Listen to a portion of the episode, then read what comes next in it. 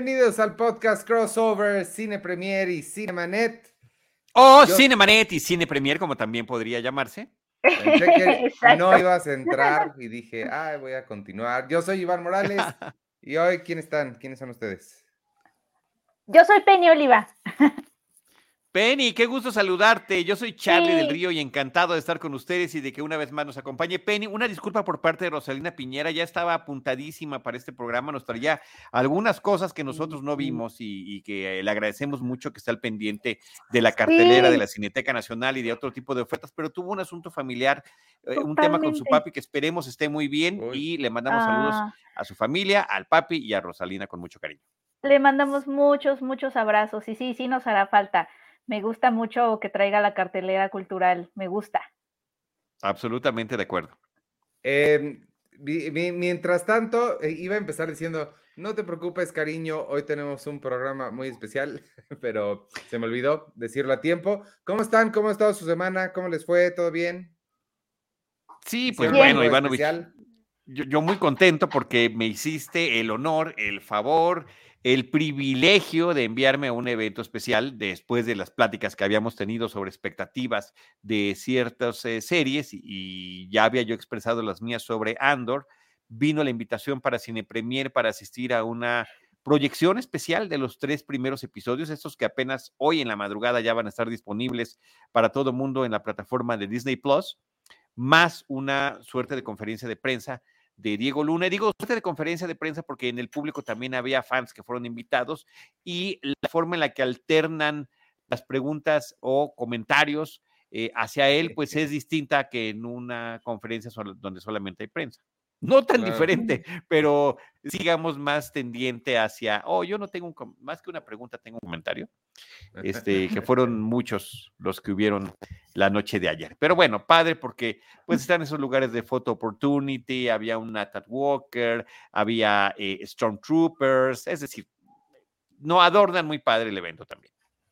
Oye, entonces no se ve que has visto tres episodios, pensé que solo dos, pues ya arráncate con eso, ¿cómo están? ¿Qué tal? Si la vemos. Ah, pues muy interesante, este, si Penny lo permite, pues sí, me arranco con los comentarios de Andor, protagonizada y producida también, es uno de los productores, Diego Luna, lo cual, lo cual, pues sí, me dio mucho gusto y es parte de lo que le estuvo comentando ayer, que le había interesado porque está mucho más involucrado en el proyecto. Eh, Andor es el personaje que Diego Luna interpreta en la película Rock One de hace ya algunos años, estos que eran las películas nombradas a Star Wars Story, donde te presentaban cosas, eh, pues digamos, no de las, no vinculadas tan directamente a los episodios originales, aunque creo que esta sí y mucho, porque trataba de la misión para obtener los, eh, los eh, planos de la estrella de la muerte, de The Dead Star, cosa con la que arranca la película. La princesa Leia va huyendo con los planos y la viene persiguiendo un destructor imperial con Darth Vader. Así arranca la película.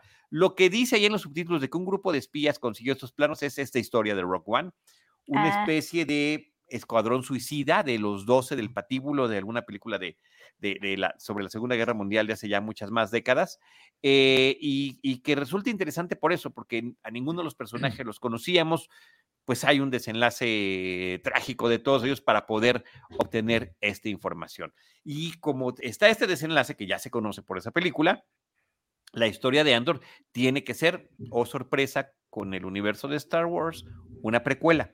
Entonces son los orígenes del personaje de Andor, eh, cómo termina integrándose a la rebelión, cómo se está gestando la rebelión en contra del imperio y también con unos vistazos hacia su infancia. Mm, yo creo que nada de lo que voy a comentar es spoiler, hay que verla para, para percibir el tono y el matiz con el que viene la serie, que creo que es muy distinto al de las otras series live action que hemos visto ah, de Star Wars, ¿no? Como de Mandalorian, como Boba Fett, que te ponen como en primer plano, sí, sí o la de Obi-Wan, que me gustó todavía menos. Mandalorian sí me gusta mucho, Boba Fett regular, Obi-Wan trágicamente no me gustó.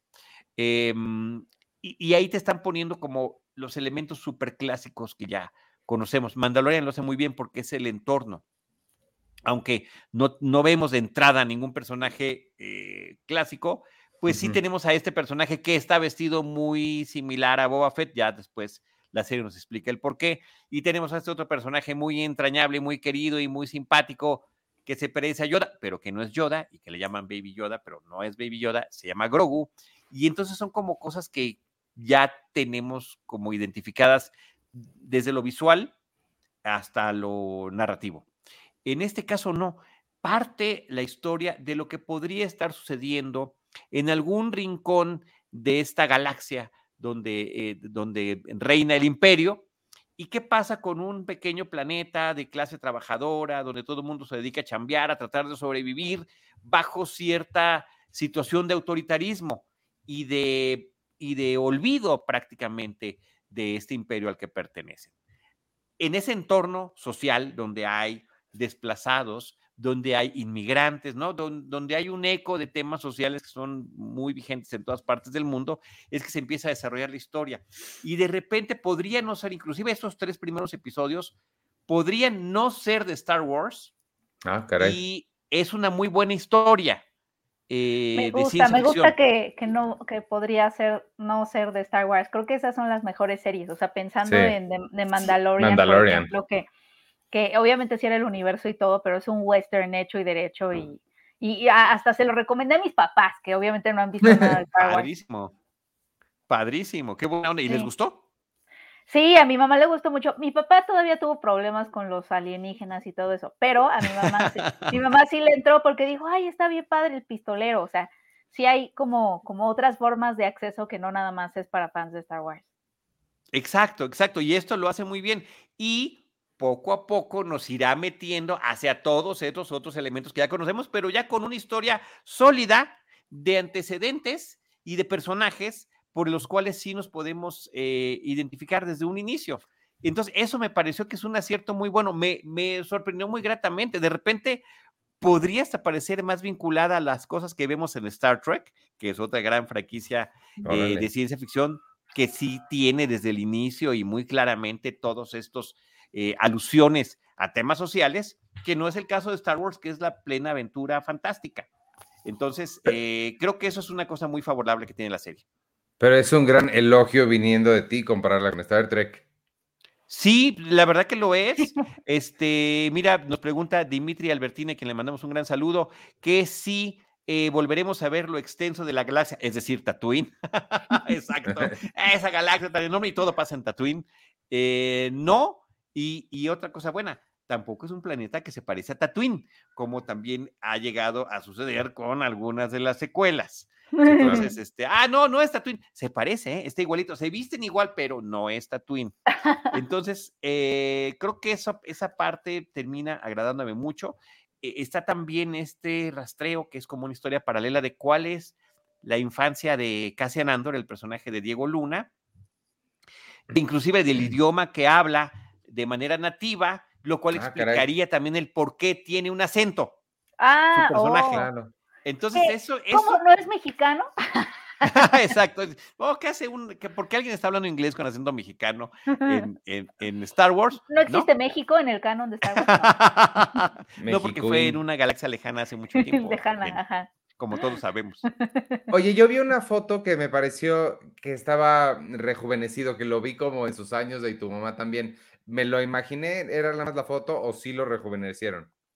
yo creo, yo creo que te lo imaginaste. Porque eh, sale una versión, insisto, infantil, juvenil, ¿no? Como adolescentoide, pero es otro actor. Entonces, eh, lo cual no excluye, pues, falta mucho, o sea, e inclusive te, te comento, le eché un vistazo así de reojo al tráiler de la serie, donde se ven Stone Troopers y se ven Destructores, y nada de eso se ve en estos tres primeros episodios. Ah. Entonces, falta para llegar a eso, lo cual está padre. Son tres de dos episodios, perdón. Tres de este, dos episodios. También, no, también iba a decir que Diego es súper come años, ¿no? sí, sí tragaños, es buenísimo para eso. es, es, sensacional. Pero, este, pero tampoco es para tanto. claro, el tema de la caracterización siempre ayuda.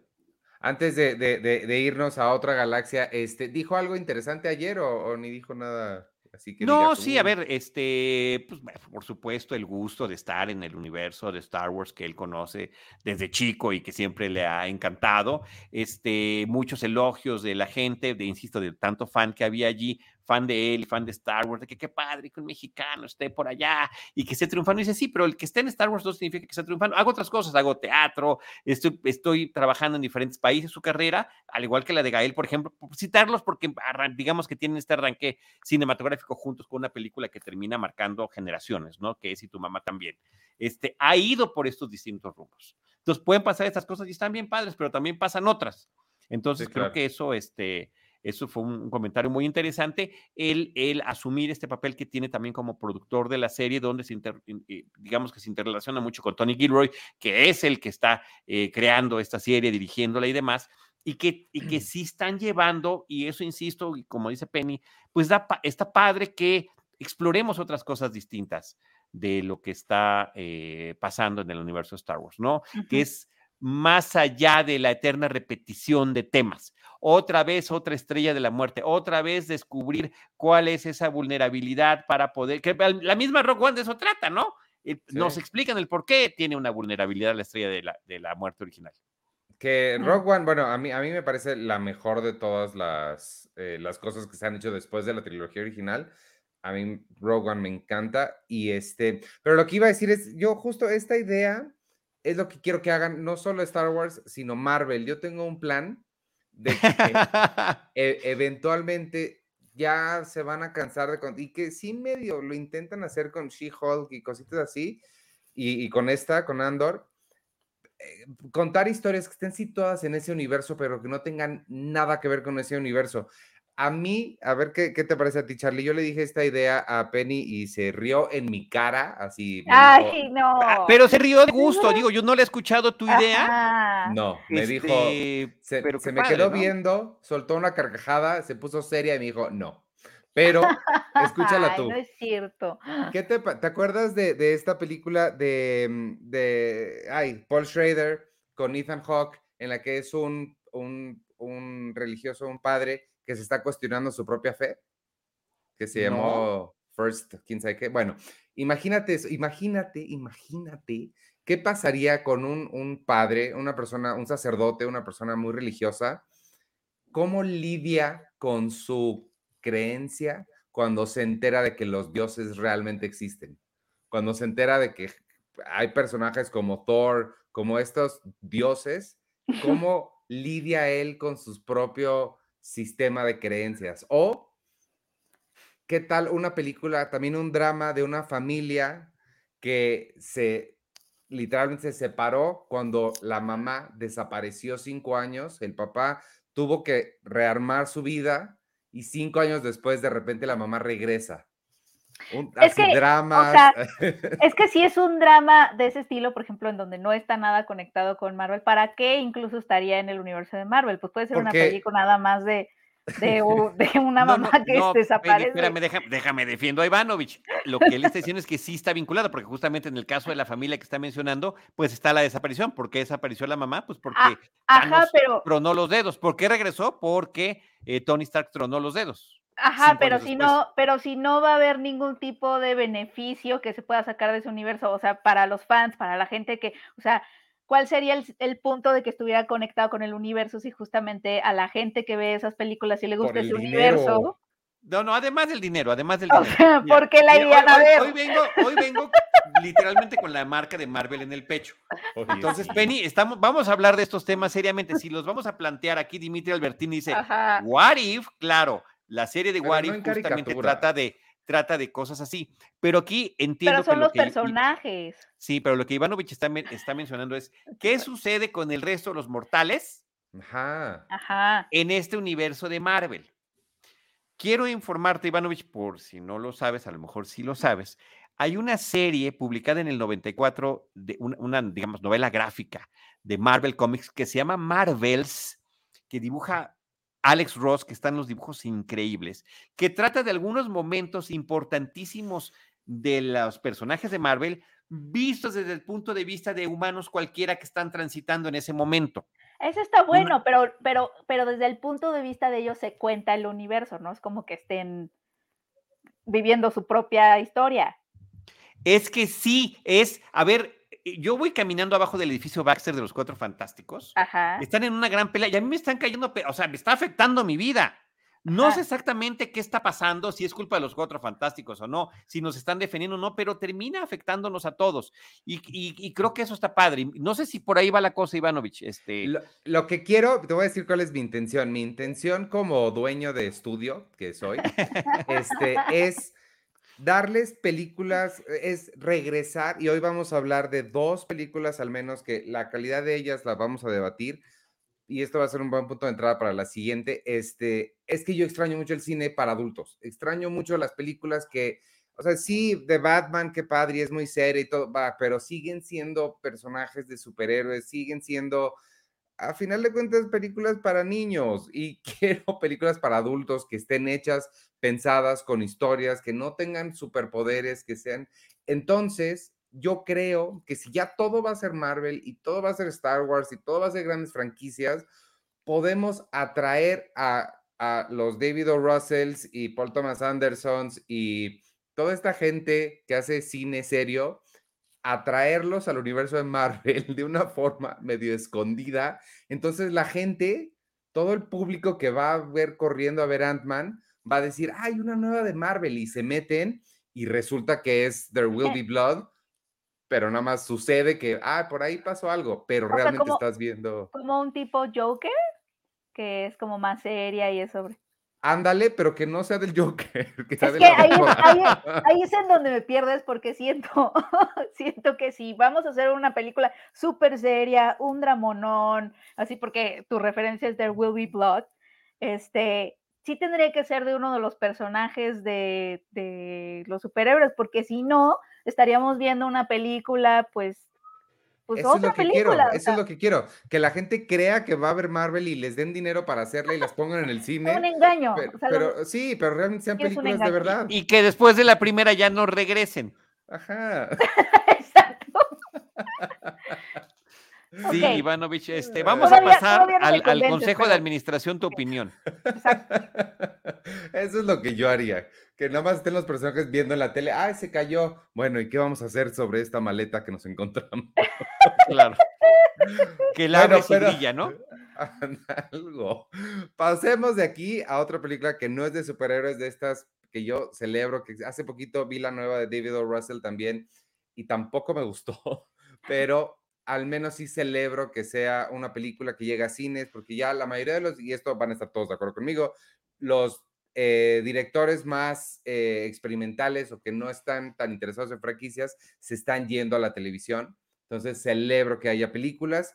Em, no sé si quieras, antes de, pasar a, la grande, la grande, que es la que vimos más, quieras comentarnos de No te preocupes, cariño, Jessica. Ah, sí, don't worry, darling, no te preocupes, cariño, sin coma entre preocupes y cariño, que eso es una falta de ortografía, pero al parecer así es. Pues cada quien tiene sus propios pet peeves que le molestan, los tuyos son las comas. Yo sí, es que te lleva No, yo soy fanático de la coma, ¿eh? O sea, pues, bueno, de toda la gramática, de, la forma en la que escribimos, por, por, el amor de todos los hijos. Claro, una mala puntuación cambia la intención. Ajá, totalmente, pero pues bueno, aquí no decidió no ponerle coma en español eh, y se llama No te preocupes, cariño, y pues el título alude a lo que se, de lo que se trata la película, que básicamente es gaslighting la película, ¿no? O sea, ese podría ser otro título que, que, que podría tener.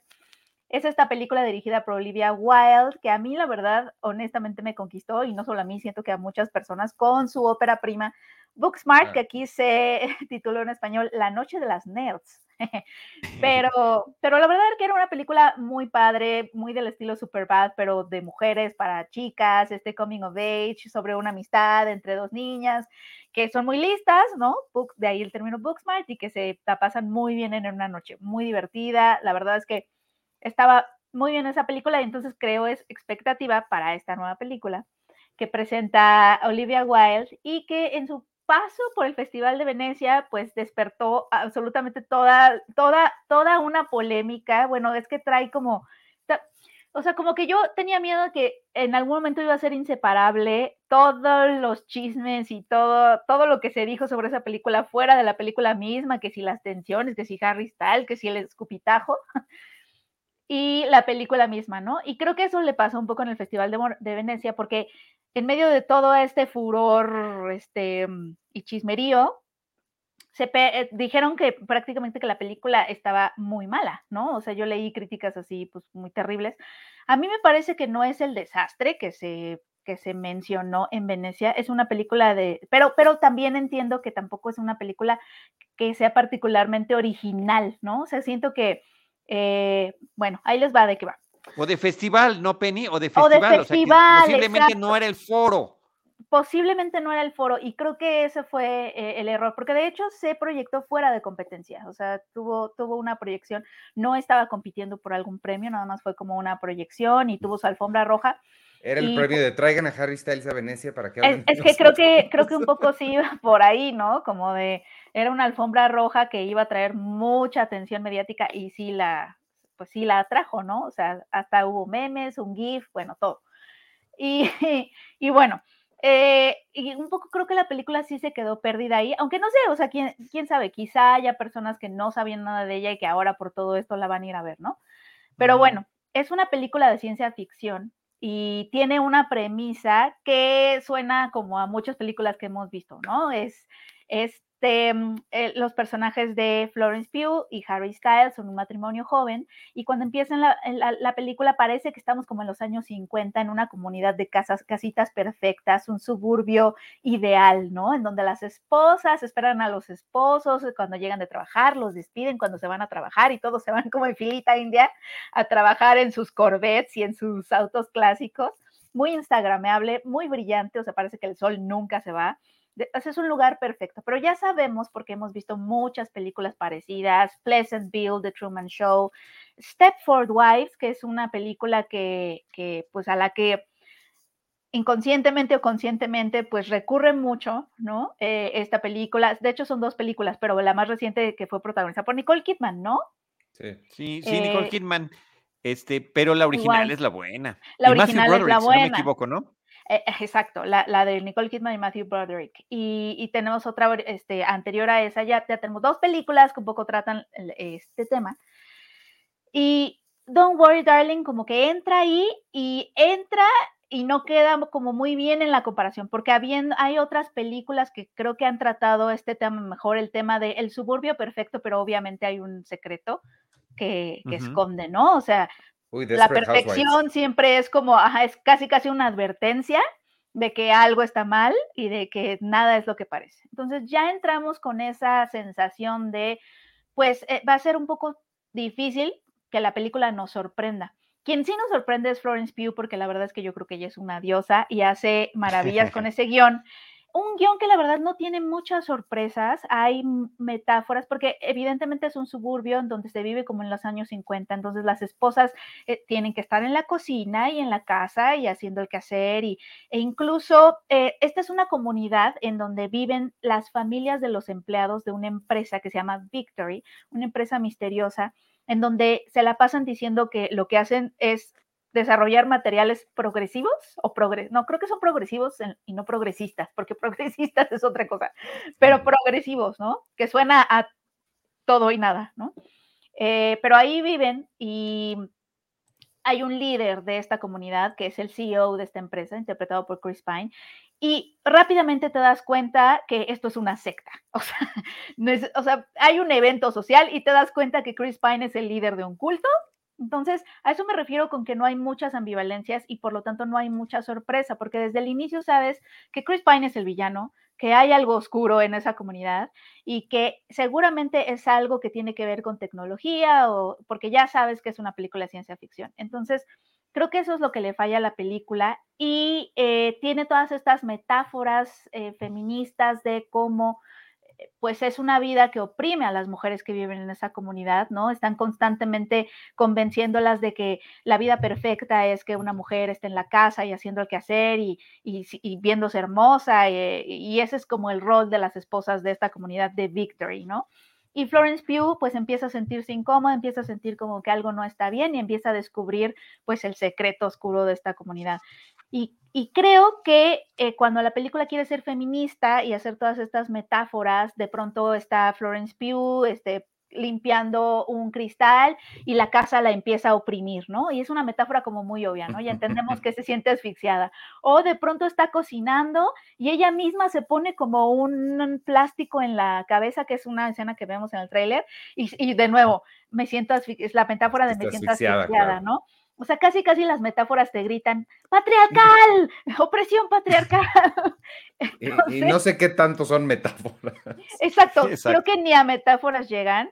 Y creo que cuando la película quiere ser feminista eh, o, pues sí, un poco eh, proyectar ese mensaje es cuando es un poco más literal, más obvia, porque no hay o sea, no hay mucho que pueda aportar a la conversación. O sea, la conversación de feminismos ahorita creo que está como mucho más avanzada y más evolucionada como para que ya todos entendimos que las mujeres no, o sea, no, no, tendrían por qué estar nada más en la cocina, ¿no? Como que ahorita el feminismo lidia como en sutilezas. Alguna vez Iván dijo esto y creo que tiene razón. Y no tiene esas sutilezas, la película tampoco tiene muchas sorpresas. Creo que Florence Pugh lo hace muy bien y ella sostiene toda la película. Ella se la pasa cargando a Harry Styles. y, y, ya. histriónicamente, histriónicamente. Histriónicamente, exacto, histriónicamente. Eh, y ya, o sea, creo que realmente no hay mucho más que decir de ella. Hemos visto otras películas parecidas y eso le va a quitar toda la sorpresa del mundo. Aún así, por ejemplo, es algo, una película que le recomendaría a mis papás. E, incluso yo no la vería otra vez por mí misma, pero, pero sí acompañaría a alguien a verla. Entonces, no me parece que sea desastrosa, pero sí es muy, ah, ok. Oye, fíjate, Penny, que, que tengo muchas ganas de verla. Sí, pero tal y como le estás escribiendo, justamente parece un remake libre de The Step Forwards, que por cierto, nada más para, para, para. Sí. Nada más, escucha cómo le pusieron en México a la película. Atrapadas. ¿No? que es justamente la sensación que está viviendo el personaje de Florence Pugh, de acuerdo a lo que nos estás comentando. Tal cual. Este, eh, a, mí me gusta mucho más la, versión original, está protagonizada por Catherine Ross y es esta mujer que efectivamente está viendo, ¿no? Estos, estas mujeres están como complaciendo demasiado a sus esposos. Eh, Ajá, como ¿qué está pasando? son demasiado perfectas, sonríen demasiado, ¿qué está pasando? Yo creo que esa es, esa es la comparación en la que no sale favorecida esta película. Que tienes, tenemos Step for Wives y sientes como que ya se ha hecho esto y se ha hecho mejor. Creo que eso es lo que le pasa, le pasa a Don't Worry Darling. Sí. Ay, mira, ahí está, la, gracias a Jaime Rosales y a Beto Rosales que han estado en la producción. Este, esta es Catherine Ross en la película original del 75, basada en una novela que era de unos años, apenas unos años antes, y estaba apelando a este feminismo eh, incipiente de, de todo lo, del movimiento sexual y social de los años 60. Entonces, sí es una película muy importante, es interesante y además está eh, The Step for Wives o Atrapadas, que es como se llamó en México originalmente, eh, en un entorno de ciencia ficción, lo cual la hace todavía pues más inquietante y, más eh, interesante. Pero tener una versión que no lo es oficialmente, pero temáticamente es heredera, temáticamente es heredera del Step for Whites o de Atrapadas en, en, estos momentos, creo que es importante y es relevante. ¿eh? O sea, sí me dan ganas de verla. Me quedo con, todas las ganas de verla. Creo que está bien, creo que ahí justo se perdió la oportunidad para que si en ese momento Step for Whites dijo lo que tenía que decir para su contexto, que a lo mejor esta readaptación asumiera que es una readaptación y además le metiera más sutileza y más ambivalencia para que le hablara directamente al presente, porque hay conversaciones que ya superamos, me parece, pero hay conversaciones que no. Y creo que, creo que esas, ambivalencias, esas, esas sutilezas, esas complejidades, como es lo que le falta a la película, que a lo mejor Stepford Wise en ese momento, pues dijo lo que tenía que decir y fue muy, fue muy importante para ese contexto, pero creo que ahorita estamos en otro contexto y hubiera sido padre que justo Olivia Wilde nos ofreciera una interpretación para este presente de eso. O sea, sientes que no, no alude a los temas contemporáneos, que sería una falla importante, ¿eh? Siento que no, siento que nos dice un poco lo mismo que Stepford Wives, nada más que ahorita estamos en 2022. Entonces. Sí, pero también, también hay que decir, este, y esto porque está vinculado Ivanovich con la siguiente película que vamos a comentar. O sea, creo que son películas que pueden verse en un mismo ciclo sin ningún problema. Sí. Eh, muchos problemas de, de la misoginia y del machismo no han sido superados. No, claro, pero creo que ahorita se presentan de formas distintas. O sea, ahorita hay muchas personas que te podrían alegar, sí, pero las mujeres ya trabajan, ya no están en la cocina. Y es como, o sea, sí, pero hay, hay otras sutilezas ahí que, que es, donde, es donde Olivia Wilde podría haber un poco complejizado más, yo siento, porque es como de, ay, bueno, viven en esta, en esta cajita y es como de, ah, bueno, pero pues ahorita eso ya no, ya no lo vivimos porque pues las mujeres ya trabajan, salen de la cocina y es como de sí, pero eso no quiere decir que el machismo se haya como, como tú dices, como superado, ¿no? Pero porque el machismo sigue viviendo en las complejidades ahorita, en las sutilezas, en, en, en estas cosas eh, entre líneas, en, ¿sabes?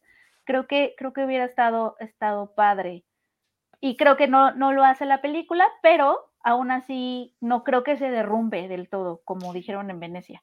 Y mire, y sin haberla visto, porque tú eres la que la viste y nos las estás platicando, nos estás orientando tú y la película a reflexionar, oye, ¿por qué no hablo de estas cosas? O sea, termina sumando a la conversación oye, faltó esto que está pasando hoy en día. Creo que eso lo hace interesante. Te digo, mientras sí, no, no, hay que verla, hay que verla. Y menos la elogias, más ganas tengo de verla. Está perfecto. No, es que creo que eso es lo importante. O sea, sí vayan a verla también porque eh, está padre cuando una directora hace ciencia ficción, ¿no? O sea, y, y creo que justo no hay que quedarnos con con el chisme, o sea, mínimo. Exacto, no siempre, no, no.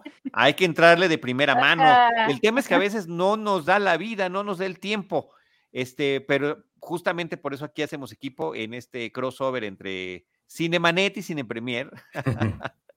para poder eh, abarcar lo más que podamos, ¿no? Y bueno, en los, casos más felices habremos visto la mayoría una misma película o una misma serie, pero mientras tanto, pues está padre que entre nosotros y con las personas que nos acompañan, que por cierto, valga la pena saludarlos, Dimitri Albertini, Cristian, Eduardo J. del Valle, también conocido como el Flaco Cachubi, a quien le agradecemos mucho sus comentarios. José Roberto Landaverde, qué gusto saludarte, José Roberto. Mirza Domínguez y Víctor Recinos, que dice que fue descalificado como adulto por Iván con el tema de los. Sí, a mí también me, descalificó Víctor, pero ya no quise meterme en esta discusión con el Ivanovich. David, no, no, soy Luda, que está feliz de que, de que Penny esté por acá de vuelta. Y Ángel eh. López también, querido Ángel, muchos saludos. Eh, no, pero sí vayan, vayan, a ver, porque esto que estábamos hablando de, que obviamente cada vez es más difícil para películas que no son Marvel, etcétera, etcétera, llegar a la pantalla. Entonces sí, sí vayan a ver, o sea, para que podamos opinar, discutir ricamente. mi único punto es, o sea, a mí me encanta el cine de superhéroes, soy así, me encanta, pero sí también extraño películas que no sean series, sino que sean películas. Claro. Este, pero bueno, de aquí vámonos de una vez si quieres, creo que sí, no me había, no había caído yo en cuenta de que sí se hablan muy bien y dialogan muy bien la otra película de la que vamos a hablar hoy. con Don't este, Worry. Sí, con, con No te preocupes, cariño, que no tiene coma. Este. Que, pero en mi mente sí va a llevar coma, ¿eh? Por cierto, aquí están preguntando, este, eh, Penny, ¿cuándo estrena? Este jueves. estrena esta semana. Perfecto. esta semana, entonces sí, véanla. O sea, sí está, está, está bien, está un poquito obvia pero, pero no, no me parece que sea como, ay, el desastre que se dijo. Sí, quiero verla, quiero verla. Oye, Ivanovich, antes de que, de que, presentes la siguiente película, déjame regresar otra vez al tema que planteabas de eh, hablar, eh, hacer cosas dentro del universo de Marvel que no tengan que ver con los superhéroes. Eh, Dimitri Albertini en ese momento dijo, ese universo ya existe, es A24, A24. Y justamente la película de la que queremos hablar en este momento, que también se estrena esta semana, este jueves, es una producción de A24. Sí, creo que A24 es ya bastante garantía de al menos va a ser interesante. No sé si va a ser necesariamente buena, pero al menos interesante y como este, diferente, eso sí. Y esta semana se estrena creo que en tres cines y uno es a las 3 de la mm. mañana, la nueva película de Alex Garland que se llama Men eh, tiene dos puntos y un subtítulo, pero no me lo aprendí. Es, men de hombres, ¿no? Men de hombres, sí. Ah, sí. Y, dice men, eh, coma, o men dos puntos, terror en las sombras. Terror en las sombras. Okay. Terror eh, en las sombras, que alude a algo que pasa en la película en algún momento, pero no todo es terror en las sombras. Pues ok, ok. Este, rapidísimo, nada más para, e, es, como, como decía Charlie al principio, no sé si lo dijiste al aire o no, pero es una película muy, eh, muy difícil de hablar sin spoilear, entonces vamos a tener todo el cuidado del mundo para no spoilearles nada, porque sí es, eh, creo que sería padre que la vieran. Y habla de muchos de los temas que, que mencionó Penny ahorita y que están, pues, obviamente ahorita muy en, no quiero decir de moda, pero que están muy al frente de la mente de todos. Eh, lo que es es básicamente una de las mejores actrices de esta generación, que se llama Jessie Buckley, llega a una casa, eh, al parecer es como algún tipo de Airbnb que rentó para quedarse un tiempo después de un trauma del cual nos vamos enterando poco a poco a cuentagotas a lo largo de la película y mientras está ahí en, este, en esta casa solitaria, en un pueblo solitario en Londres, eh, en, en, ese pueblo hay hombres eh, que tienen ciertas particularidades. No quiero decir la mera particularidad que tienen. No, no, no. este, Pero le empiezan a suceder cosas, se empieza a sentir de una forma u otra acechada.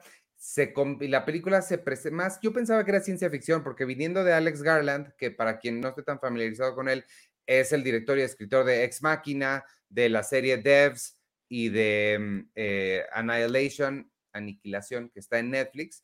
Pensé que iba a ser ciencia ficción. Realmente no tiene nada de ciencia ficción, es más parecido al horror y te va envolviendo en una atmósfera tétrica cada vez poquito más. A mí esa parte me agarró mucho. Creo que Alex Garland tiene un talento muy particular para crear imágenes inolvidables. Creo que em, sabe bien cómo fotografiar las cosas para generar esta incertidumbre, este sentimiento de que atmósferas de que algo está pasando, pero no estoy seguro qué. Y bueno, em, les digo, es un poco difícil hablar en términos tan abstractos, em, pero bueno, lo, dejo ahí y ya tú dime tu, opinión o qué, qué, pensaste, Charlie, qué te pareció. Eh, me pareció muy interesante. Nada más voy a hacer alusión a un comentario que nos está haciendo nuestro productor que se llama Jaime Rosales. Jaime Rosales dicen, oigan, Men estrena en noviembre en cines, es de Corazón Films. Ah, eh, aquí en la página de Cinemex que tengo abierta, sí. está en la, en la lista para el 22 de septiembre, porque en la de Cinepolis no aparece. Entonces, no sé si se trate de algún preestreno eh, no sé si posteriormente también esté en la otra cadena, pero por lo menos en la página de Cinemex está mencionado que está estrenándose el 22 de septiembre. Por eso la estamos este, mencionando. Y Jaime Rosales dice, no, no, no, en Cinemex siempre hay errores. Bueno, si es así y estrena posteriormente, mejor la estamos anticipando y les pues estamos avisando que yo creo que vale mucho la pena verla es una película que no considero que termine siendo perfecta, pero está eh, aludiendo los temas que estaba mencionando Penny de la otra. Es una película que habla sobre el papel de la mujer. Esta sí habla sobre eh, eh, hoy en nuestros días cómo está la, situación, cómo la vemos, de qué manera se esconden estos machismos y esta misoginia. Em, a partir de una tragedia muy particular que se va revelando poco a poco a lo largo de la película que ha sufrido el personaje principal, que está estupendamente interpretando por Jessie Buckley, que además de que es una muy buena actriz, creo que lo, lo que también la distingue mucho Penny e Ivanovich es la selección de los papeles que ha hecho. Estuvo en esta película que a mí me parece sensacional de Charlie Kaufman, que es Estoy pensando en terminar las cosas, I'm thinking of ending things, que creo que se estrenó directamente para Netflix. Está en The Lost Daughter compartiendo papel y, crédito con, con Olivia Colman, porque son el mismo personaje en diferentes edades. Este, y sobre pues cómo es juzgada una mujer cuando no está cumpliendo la, el rol de la maternidad como está preconcebido por la sociedad. Entonces, eso, eso me parece que está muy padre. Y en la de Charlie Kaufman, que es I'm Thinking of Ending Things, pues es, es, adentrarte en una pesadilla donde te estás cuestionando la realidad. Y creo que lo mismo termina sucediendo en esta película. Podría parecer muy al estilo de lo que ha hecho Jordan Peele, una especie de capitulote eh, con temática social de dimensión desconocida. Sí, pero, pero padre. O sea, así como Get Out hacía alusión a el rol del afroamericano en Estados Unidos, el racismo que está eh, presente constantemente, no disimulado, disimulado. Aquí estamos en, este caso ante la misoginia y este y, las eh, eh, digamos ¿cómo se llaman? las agresiones de que son víctimas las mujeres, desde las chiquititas hasta las grandototas, ¿no? Este, y está también en un entorno que pareciera de un sueño, de una pesadilla, total y absolutamente metafórico, con un final así súper espectacular y, extraño, este, pero que creo que termina cumpliendo su punto. Y como decía Ivanovich hace ratito, Alex Garland es un cineasta que tiene, él escribe y dirige la película, que tiene muy claro la estética de su cine, ¿no? Entonces estamos viendo, es una campiña británica, ¿no? Está a unas cuatro horas de la ciudad, y eh, vemos un preciosismo impresionante de la naturaleza, del césped, pero de repente también vemos los mismos horrores de la naturaleza, más los horrores eh, psicológicos y, físicos que puede sufrir nuestro personaje protagónico. También quiero súper destacar el, papel del, coprotagonista de la película, que creo que está sensacional. Es este actor que se llama Rory Kinnear que eh, pues tiene varios papeles, ¿no? En, diferentes cosas y creo que siempre lo hace súper bien. Este, por ejemplo, está en un, creo que está en el episodio número uno de Black Mirror, por ejemplo, ¿no? Él es el primer ministro que está ante esta ah. eh, situación ah. tan, tan extraña que le toca, que tiene que decidir. Este, en Penny Dreadful era una criatura muy similar a la del monstruo de Frankenstein, que también va evolucionando. Y aquí creo que nos puede presentar eh, su manejo y su versatilidad de una forma sensacional. Sensacional. Es de esos actores que sale de Tanner en las películas de James Bond de Daniel Craig, es uno de los personajes que están apoyando a James Bond desde la base de operaciones constantemente, son esos papeles chiquitos, pero un personaje eh, eh, recurrente en la franquicia y bueno, ha hecho muchas cosas en, cine y televisión. Aquí está espectacular Corey Kinnear con, y haciendo esta dupla sensacional con Jesse Buckley. A mí me encanta con las películas, te cuestionan la realidad, te están hablando de, de, estás viendo este tipo de pesadillas eh, eh, vivientes de los personajes y, aquí funciona muy bien. Em, un, poco, sí, sobre metaforizada, si esto, estas palabras existen, el final, este, pero que termina, termina siendo una grata experiencia y una buena sorpresa en cartelera.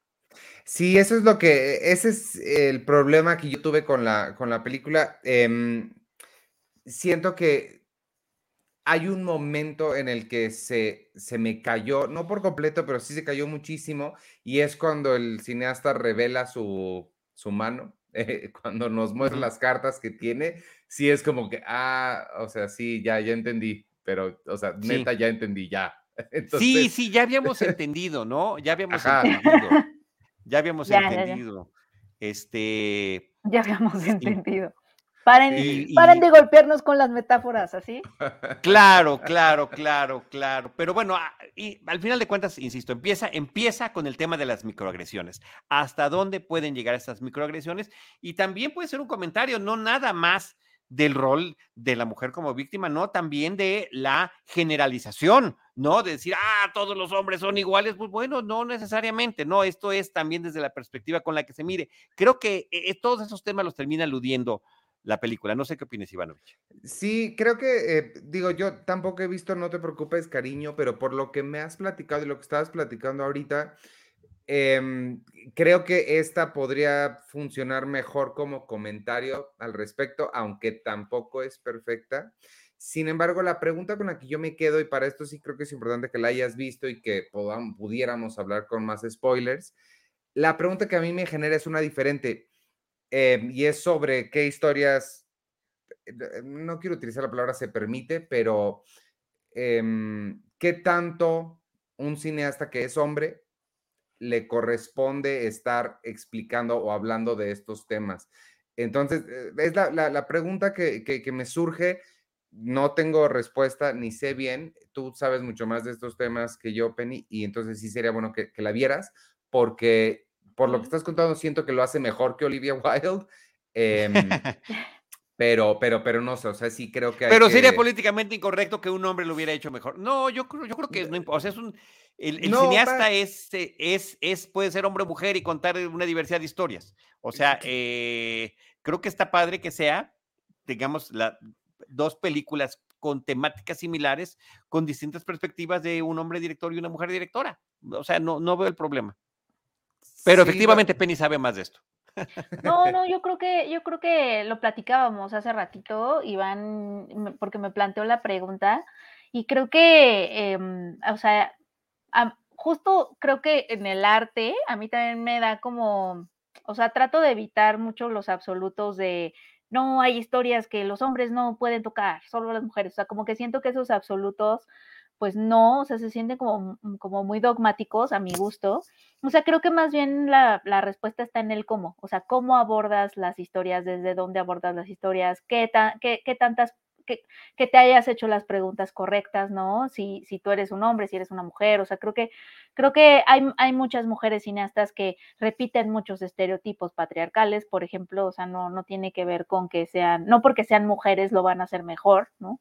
Y no porque sean hombres siempre va a ser oportunista. O sea, creo que el problema viene cuando a lo mejor ves una película de un hombre que tiene un mensaje como muy panfletario, ¿no? Digámoslo así, o que nada más quiere dar ese mensaje de feminismo y se siente oportunista y ahí es cuando a lo mejor dices como por qué esta persona eh, siente que este es su tema. Pero creo que yo no la sentí nada oportunista ni falsa. Ajá, es que es eso. Yo no pondría a Alex Garland en esa categoría porque siento que además, o sea, no nada más nos está queriendo dar un mensaje con su película. O sea, siento que hay como no la he visto, pero por las cosas que le he visto a Alex Garland, creo que es un cineasta que obviamente no es nada más sobre mensajes, ¿no? O sea, hay cine, hay punto de vista, hay otras cosas en la película que te hacen pensar en que sí hay una propuesta pensada, ¿no? Que, que, que no viene de un lugar de, oh, vengo a mansplainear, ¿no? O sea, es que creo que es eso, creo que, creo que no podemos generalizar porque cada caso es diferente y se puede ver en cada caso. Y hay casos en donde sí se siente como un mansplaining, o sea, no, no, no, no lo voy a negar, ¿no? Hay casos en donde las películas sí se sienten muy oportunistas, muy de ahorita lo de moda es el feminismo y yo como hombre me voy a subir. No sé nada ni me echo preguntas sobre nada, pero voy a decir cosas. O sea, como que eso también pasa. Y es muy notorio cuando pasa, ¿no? Entonces, pero por lo que han dicho ustedes, no, no, no se me hace que Alex Garland caiga ahí. Más bien lo que me da curiosidad, pero esta es una pregunta, nada más, no, no tanto una crítica o un cuestionamiento. Me da curiosidad que por qué sintió la necesidad de, de abordar estos temas, pero eso es algo, o sea, me gustaría escucharlo, ¿no?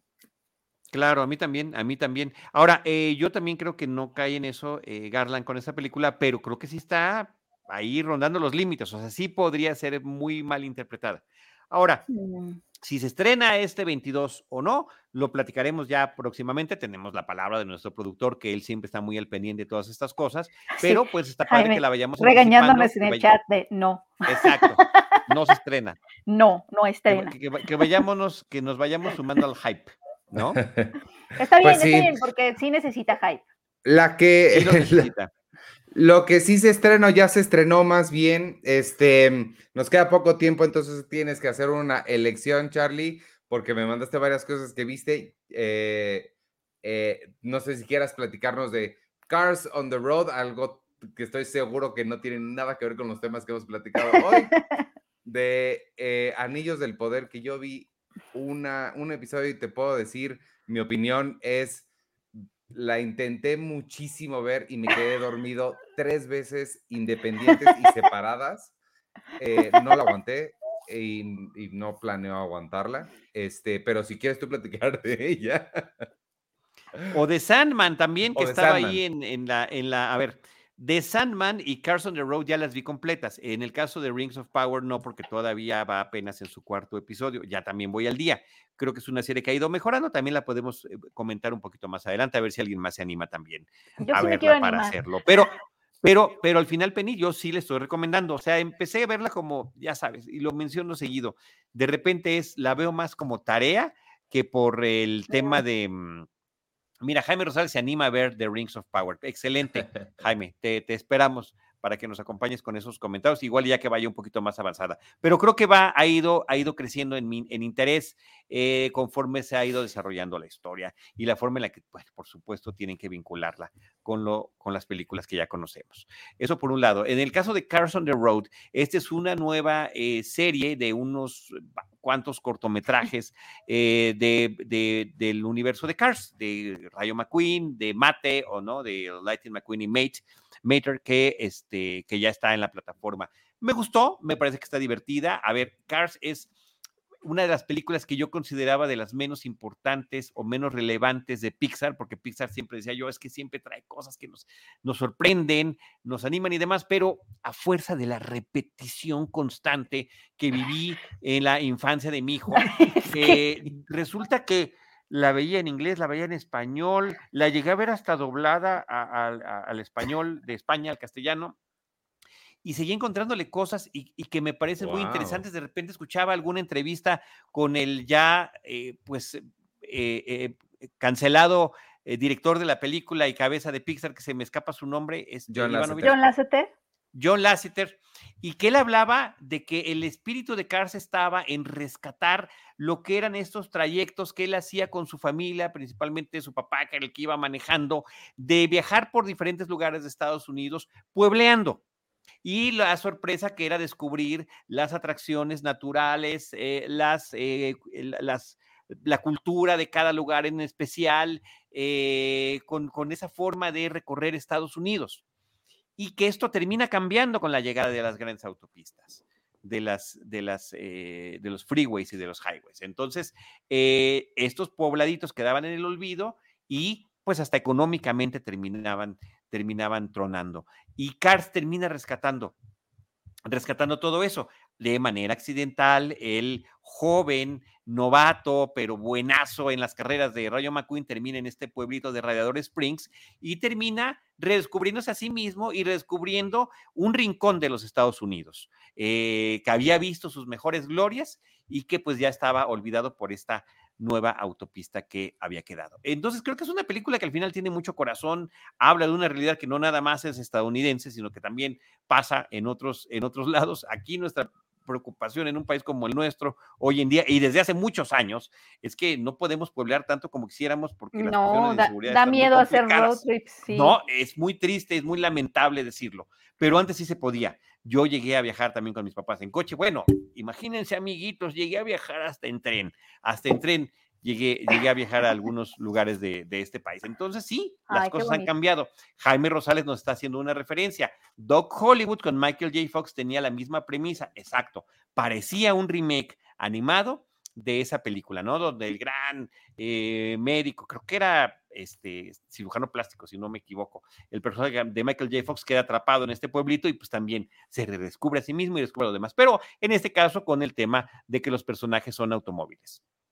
Y habla de muchas otras cosas. Bueno, dicho todo eso, nada más como antecedente, eh, eh, hace algunos años hubo unos cortos muy padres que me parecían inclusive hasta superiores a todas las secuelas de Cars, que se llamaban Los Cuentos de Mate, Mater Told Tales, donde Mate llegaba y le decía a los demás, oigan, ¿se acuerdan cuando fuimos pilotos aviadores? ¿Qué? ¿Cuándo? Sí, te lo voy a contar. Y te contaba una historia que aludía a Top Gun por ejemplo, ¿no? Y con unos muy bonitos guiños a Top Gun. O cuando conocimos a los extraterrestres, ¿cómo mate? No puede ser eso, sí, claro. Y te contaba la historia del, del Área 51 al estilo de encuentros cercanos del tercer tipo. Y esas alusiones que hacía este Mate, donde él y, McQueen eran los, eran los héroes, pero principalmente Mate, este, y donde todo terminaba resolviéndose porque él era una grúa.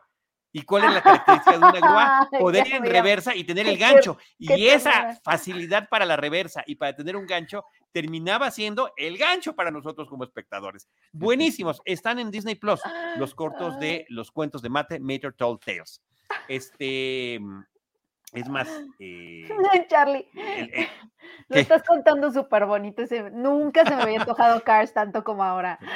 No, están padrísimos. Y estas nuevas que se llaman eh, Cars on the Road, digamos que están aludiendo a ese mismo estilo, pero ya un poquito más aterrizado. es una serie, son, se podrían ver como diferentes cortometrajes, pero donde hay un, hay un arco de historia. Eh, Mate recibe la invitación para ir a la boda de su hermana. ¿Qué? ¿Mate tiene una hermana? Sí, tiene una hermana y ya veremos cuáles son esos. Pero para hacerlo, van a recorrer el país este, puebleando. Y mm. en cada pueblito o en cada lugar que visitan se van a encontrar con alguna sorpresa. Y también no, no tanto como en, los cuentos de Mate, como en Metro Tall Tales, pero sí un poquito hacen esas otras referencias a películas, a Parque Jurásico, a El Resplandor en esta ocasión. Entonces, todos esos guiños que hacen que permitan que los niños la vean de una manera y los adultos de otra, la misma historia, están padres. Me gustó, termina cerrando muy bien su historia, estos esta nueva historia de Carson the Road, pero creo que me gusta más ese espíritu original de las mentirillas, de los cuentos, ¿no? Las mentiras de mate, que era como sería pues una traducción más literal. Entonces, pues sí, eh, casi nos las echamos aquí en casa de corrido esta nueva, esta nueva serie porque son episodios cortitos. Ah. Le voy a decir a mi hermano porque también él tiene, tiene a mi sobrino, mi sobrino ama a Rayo McQueen, como muchos niños en el mundo que realmente sí, adoptaron este personaje como, como los adultos, creo que no lo supimos hacer. Este, y sí le voy a decir para que lo vea. Lo que, lo que se me hace muy interesante, y es aquí lo que está diciendo Dimitri Albertini, el efecto Charlie, es que tú hablas de cualquier cosa y la vendes súper bien, pero sí, quiero hacer notar que no con el señor del, ¿cómo se llama? Los anillos del señor. Porque no le hemos entrado, no le hemos entrado todavía. Yo estoy esperando que alguien, que creo que será Jaime Rosales, me va a hacer segunda. Este, y además que pena está empezando la serie, van cuatro episodios. Entonces, yo nomás, eh, yo todo puede cambiar. Digo que bueno. Oye, este, está diciendo Luis Cano, Iván, ¿ya pudiste ver la nueva temporada de Kevin Can Fuck Himself? Mi esposa y yo vimos la primera temporada por una recomendación que hiciste hace tiempo, la verdad nos encanta. Hay una segunda temporada, no. ¿Dónde está? ¿Está en Prime? No está en Prime. La voy a buscar porque no, no la he visto, a menos de que haya visto dos al principio. Déjame, checo y reviso y veo porque esta serie es increíble. Este, bueno, eh, pues vámonos entonces. ¿Tienen algo más que añadir? ¿Algo más que.? Pues tenía lo de The Sandman, pero ya no me dejaste. Pero o ya, ya se nos acabó el tiempo. Ya se nos acabó. La próxima semana. A ver, la serie completa. Sí te prometo ver algunos. ok, ok. Mira, si logran llegar al 6, sé que es mucho pedir, pero si logran llegar al 6, nuestra plática la próxima semana va a ser mucho más enriquecedora. Okay. No es tanto pedir, ya vimos cuatro de, de White Lotus, nada más porque ganó el no la habíamos visto, Charlie. No habíamos Y es formidable, bueno, y, además de que ganó, este, en su momento fue un increíble. creo que a todos, nos, a todos nos mantuvo al borde del asiento semana tras semana. Otra vez, otra vez este estilo, y es que no, nunca termino yo de referir a la dimensión desconocida. Ese es el estilo, es hablar de algo que aparentemente es normal, pero que tiene un giro inesperado y que te termina hablando de muchas otras cosas. En el caso de White Lotus es, pues vamos a llegar a este hotel en Hawái, nos la vamos a pasar muy padre y no, termina siendo una serie donde los personajes se van encontrando ambientes enrarecidos y donde queda subrayado esta situación de las disparidades económicas que existen entre los huéspedes y quienes están trabajando para ellos. Grande, formidable serie. Sin metáforas obvias, sin obviedades y sin la supermetaforización, como tú dices. Sí, la supermetaforización que a lo mejor al, buen Garland se le, se le, pasó la mano allí, pero este ya la platicaremos también, Penny. Sí me interesa mucho que veas esta película y si, se, y si se estrena o reestrena o lo que sea más adelante, como dice Jaime Rosales, ah, la, tendremos que volver a comentar y nos urge. No, no es que ah, estemos medianamente interesados, no, tú, por todas las cosas que comentas y que hablas y de las cuales te, interesan y has sido vocera en, diferentes medios de comunicación y en redes sociales, nos tienes que hablar. Este, porque a lo mejor Ivanovich y yo estamos equivocados y nos tienes que poner en el camino correcto. suena, suena que lo hicieron muy bien. pero sí la voy a ver. sí la voy a ver. Oye, y, hacemos este compromiso con Dimitri Albertini, que dice, Sandman, ahí estaré y sirve que me felicitan porque el próximo lunes será mi cumpleaños. Este, claro que sí, Dimitri, te felicitamos de una vez. Te felicitamos de una vez porque cuando nos veamos ya va a ser martes y ya habrá pasado tu cumpleaños. Entonces, que tengas un formidable cumpleaños. Mira, y Ángel López dice, jaja, yo adopté al rollo McQueen y tengo más de 50 años. Bien hecho, Ángel.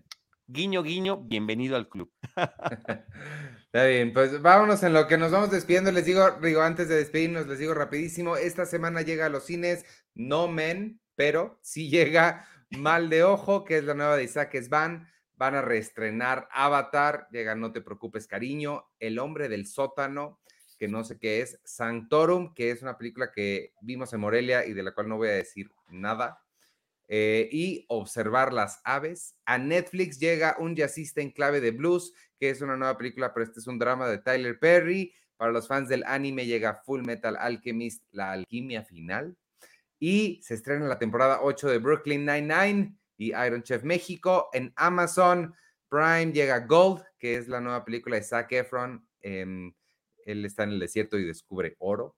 Y en Star Plus, la temporada 4 de Mayans y la primera temporada de una serie eh, latinoamericana que se llama El Repatriado, que suena interesante.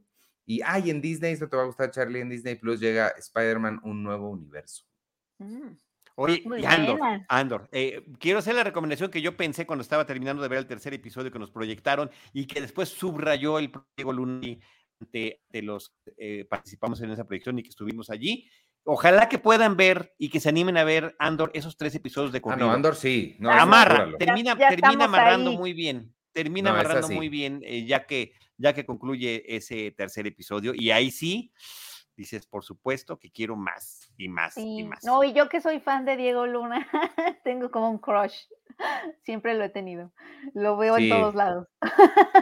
Muy bien. Oye, y el flaco Cachubi dice, ya trazó la grabación de su podcast para escuchar el nuestro. Muchísimas gracias, flaco Cachubi. Muchos saludos. Gracias. Pues vámonos, amigos. Despídense. Yo soy Iván Morales y me pueden seguir, seguir, seguir, seguir en arroba Iván Morales y en todas las redes sociales de Cine Premier, arroba Cine Premiere con la E. Al final no se les olvide. Despídense ustedes. Gracias. Adiós. Ah, yo soy arroba Peña Oliva. Este, muchas gracias por escucharnos. Aquí nos seguimos viendo cada martes. Muchísimas gracias. Qué gusto, Penny, qué gusto, Ivanovi. Yo soy Charlie del Río, estoy como arroba Charlie del Río, Charlie del Río Cine y Series. Eh, por supuesto, arroba Cinemanet, lo tienen que recordar. Y aquí en Crossover y en Cinemanet, nosotros les estaremos esperando nuestro próximo episodio con cine, cine y más cine. Esto fue Cinemanet. El cine se ve pero también se escucha. Les esperamos en nuestro próximo episodio. Cine. Cine. Y más cine.